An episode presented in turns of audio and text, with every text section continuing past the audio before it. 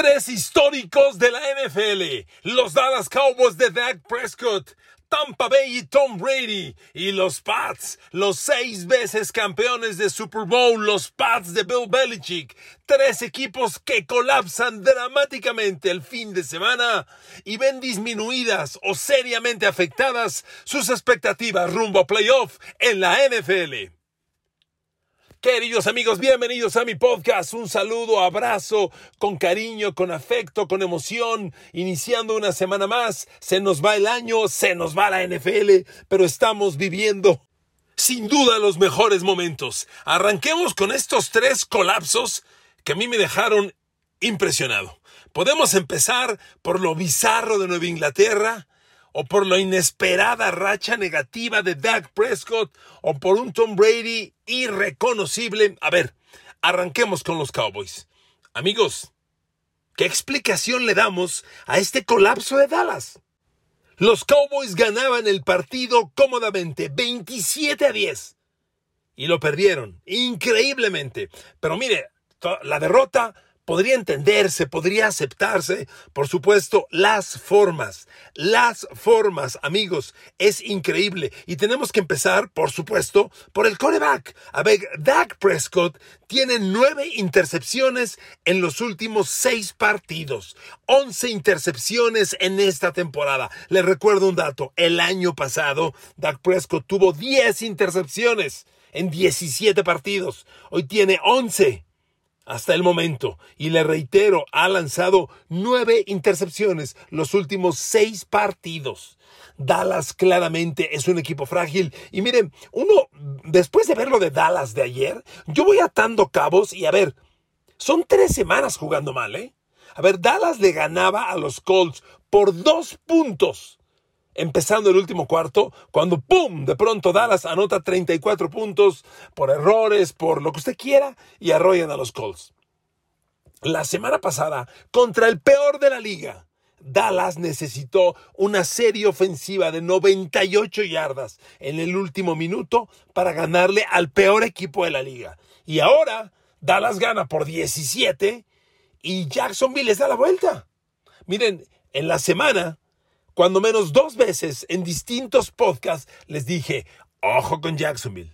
Jacksonville es un equipo que está jugando bien. Jacksonville es un equipo que va para arriba. En la NFL no hay casualidades. Los Jaguars están ejecutando buen fútbol americano. Y amigos, lo de ayer, perdón, es madriza, ¿eh? A ver, Jacksonville le mete a Dallas 40 puntos. ¿Y sabe qué dato hay? Jacksonville generó 500 yardas de ofensiva total. 500 yardas. Por favor.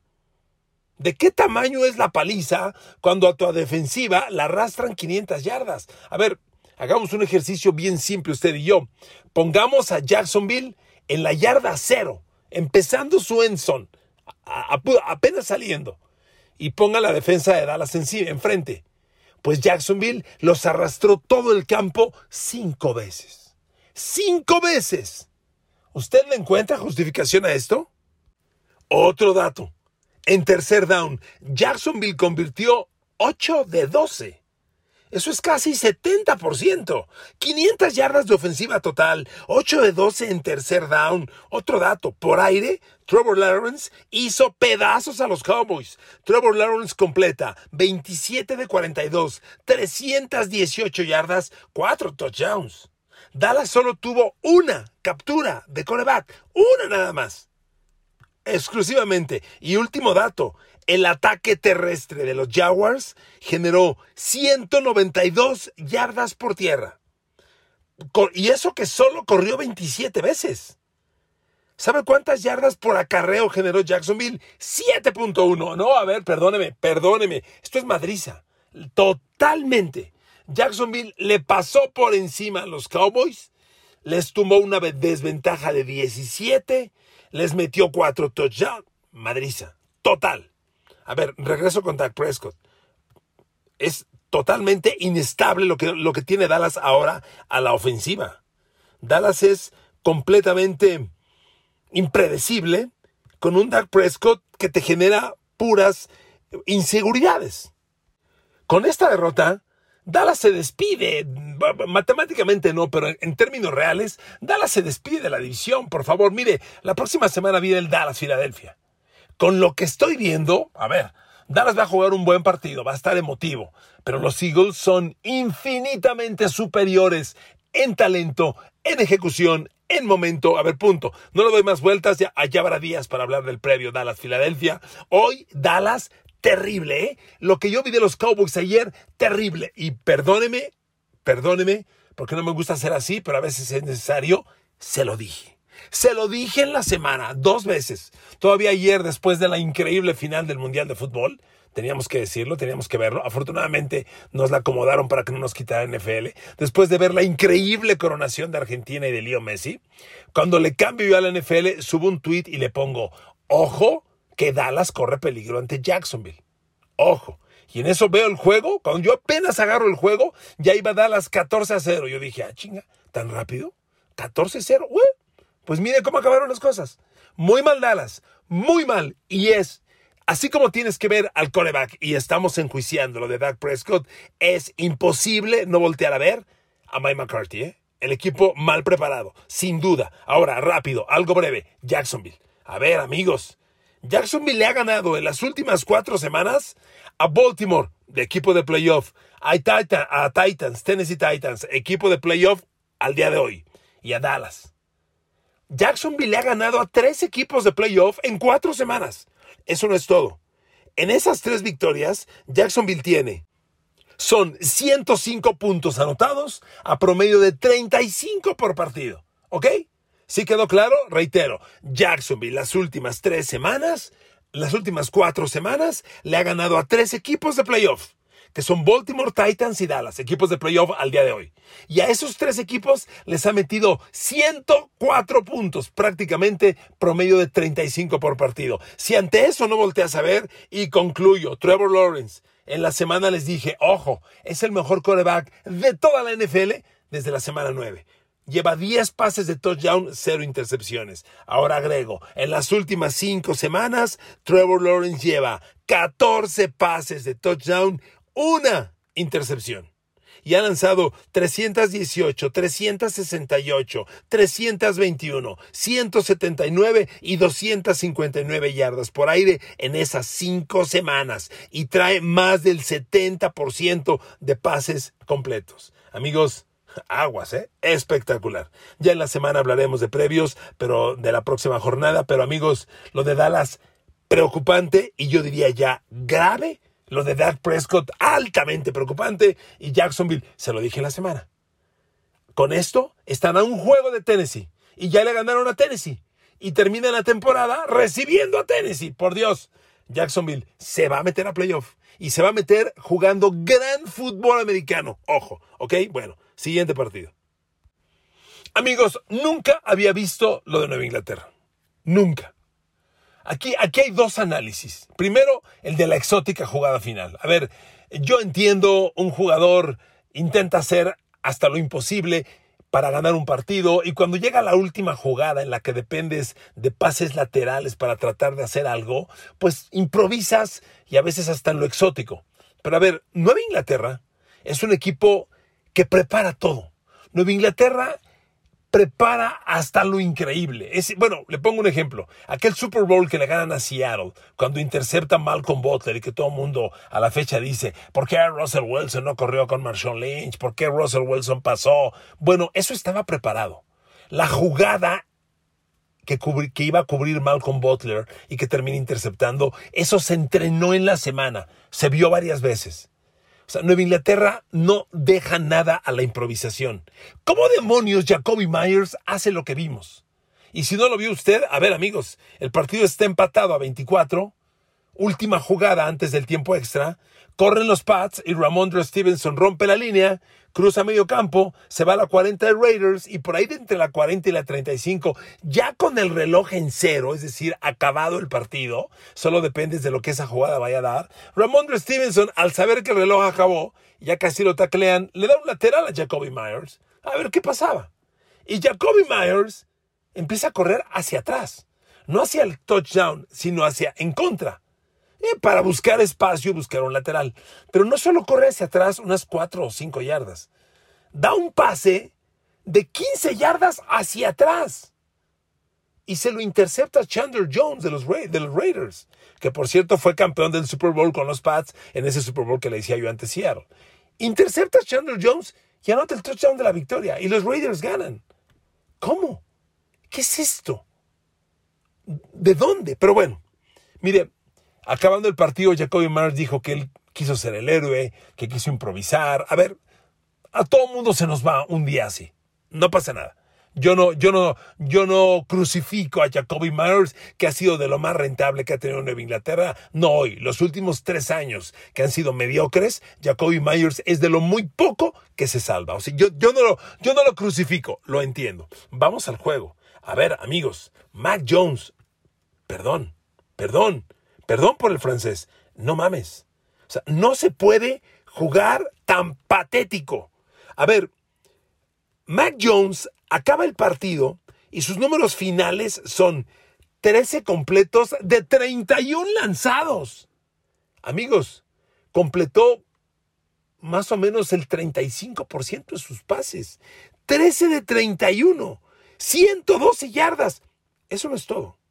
Tengo más datos. En un momento del partido, al arranque del segundo cuarto, los números de Mac Jones eran 5 pases completos de 16 lanzados para 18 yardas. Cada pase intentado por Mac Jones en ese momento había tenido una longitud de 1.8 yardas. Es decir, lanzaba pases de intentaba pases de 2 yardas. ¿A dónde vas en la NFL actual con eso? No está claro el fracaso de la, ofensiva de Nueva Inglaterra con Matt Patricia al control. No está claro que esta mm, payasada de Bill Belichick de poner un coordinador defensivo de ofensivo es un, fue una tontería, un abuso, un exceso de Bill Belichick. No está claro. No está claro el retroceso de Mac Jones, resultado de este descontrol de su coordinador y, de él mismo. A ver, amigos, lo de Nueva Inglaterra es una vergüenza. De verdad, una vergüenza. ¿De dónde cree que Nueva Inglaterra, que hoy está siete ganados, siete perdidos, aspira a playoff cuando, cuando va contra Philadelphia, contra Cincinnati de Joe Burrow, contra Tua Tagovailoa, que como quiera que sea el sábado, despertó, y contra Buffalo? ¿De dónde cree que va a ganar Nueva Inglaterra dos de esos tres? ¿De dónde? Para acabar 9-8. Nueva Inglaterra no va a entrar a playoff. Lo lamento mucho. Y miren amigos, hay mucho más del juego. A ver, le decía, los números finales de Mac Jones son menos del 40% de pases completos. ¿Sabe cuánta? Al final de todos los números, ya le decía yo, en un momento sus pases intentados eran de menos de dos yardas. Por favor. Bueno, al final del partido, ¿sabe cuánto promedió Mac Jones por pase intentado? 3.6 yardas es un coreback que lanza chiquito, chiquito, cortito. ¿Sabe cuántas recepciones tuvo el líder receptor de los Pats? Dos. Dos. El líder receptor del partido. Otro dato, Nueva Inglaterra en tercer down. Dos de trece. Dos de trece. En Red Zone solo llegaron una vez a Red Zone. Una y fallaron el pase, y falló el pase que intentó Mac Jones. No, amigos, a ver, esto es una pinche vergüenza, perdóneme, una vergüenza, y lamento mucho decírselo. Se lo advertí, yo se lo advertí. Y hubo incluso eh, clubes de los Pats que se enojaban conmigo y que muy negativo, no, perdóneme. Yo soy fan de los Pats, si es que no lo saben, se lo digo, efectivamente. Pero soy un periodista y yo vengo a analizar y opinar, basado en argumentos, no vengo a echar porras ni hablar bien del que me caiga bien y mal del que me caiga mal. Adoro a los Pats, admiro a Bill Belichick. Lo de este año es una pinche vergüenza. Punto. No hay por dónde más verlo. Ahora, los Raiders. A ver, amigos, están vivos. Están vivos los Raiders todavía. Matemáticamente tienen vida, pero no solo porque el récord de 6-8 los mantiene vivos. Han tomado racha ganadora. Y yo todo el año les dije, este equipo tiene talento. Ayer regresaron Hunter Renfro y Darren Waller. Y luego, luego se vio. Darren Waller, recepción de touchdown, de inmediato. Y cuando tienes a Hunter Renfro, a Darren Waller y a Davante Adams, las cosas cambian. Y mire que ayer Davante Adams no tuvo un gran día, ¿eh? Nueva Inglaterra lo bajó a cuatro recepciones y 28 yardas totales. ¿Sabe cuánto dio la jugada más larga de Davante Adams? 11 yardas. Pero con Davante Adams preocupando al perímetro, Keelan Cole tuvo un pase profundo de 30 yardas, Darren Waller el de touchdown de 25 yardas. Amigos, Nueva Inglaterra ha vivido por el ataque terrestre y la defensa. Y ayer el ataque terrestre les dio vida. Ramondre Stevenson tuvo otro brutal partido. Ramondre Stevenson corrió 172 yardas apenas en 19 acarreos. El chavo de segundo año de Oklahoma, tercera de draft del año pasado, promedió 9.1 yardas por carrera. Nueva Inglaterra tiene juego terrestre. Tiene mal que bien se mantiene la línea ofensiva. Digo, quien bloquea para este juego terrestre, ayer fueron 206 yardas por tierra totales para los Pats. 206 yardas totales por tierra. Entonces, quien bloquea para esas proporciones está jugando bien. El tema es que no hay coreback. No hay coreback y no hay juego aéreo. Y para mí, lo de Bill Belichick con Mac Jones es una terquedad. Mac Jones hace un rato, un rato, merece estar en la banca.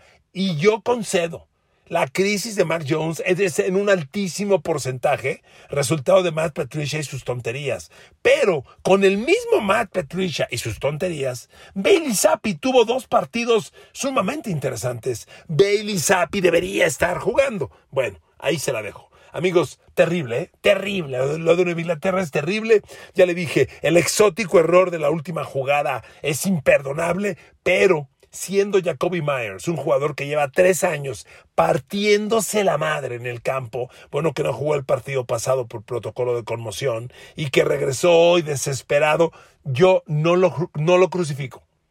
Lo entiendo, a todos se nos va una vez, todos alguna vez resbalamos y caemos, Jacoby Myers exótico, ok, pero lo de Mac Jones, lo de Patricia, no, no, no, no, no, imperdonable sinceramente imperdonable. Y cerremos, queridos amigos, con Tom Brady. Miren amigos, la crisis de Tom Brady es muy lamentable. Porque cuando tú lo ves dices, carajo, es Tom Brady. O sea, es el coreback que tiene siete Super Bowls. Es el máximo ganador en la historia del Super Bowl. Y la neta está dando pena. A ver, primero, Tampa Bay ha perdido tres de los últimos cuatro partidos, ¿ok? Su defensa se está desplomando. La defensa de Tampa, simplemente en las dos últimas derrotas, se ha comido 70 puntos. 35-7 ante Niners y ahora 34-23. Bueno, 69 puntos, no 70. En dos partidos consecutivos. Y miren, ayer Tom Brady, por favor, le quitaron una ventaja de 17 puntos. A ver, Tom Brady y Tampa ganaban 17 a 3 el partido al medio tiempo. Y el partido que iba 17 a 3, a un minuto del final, iba 34-17. Les metieron 31 puntos sin contestación.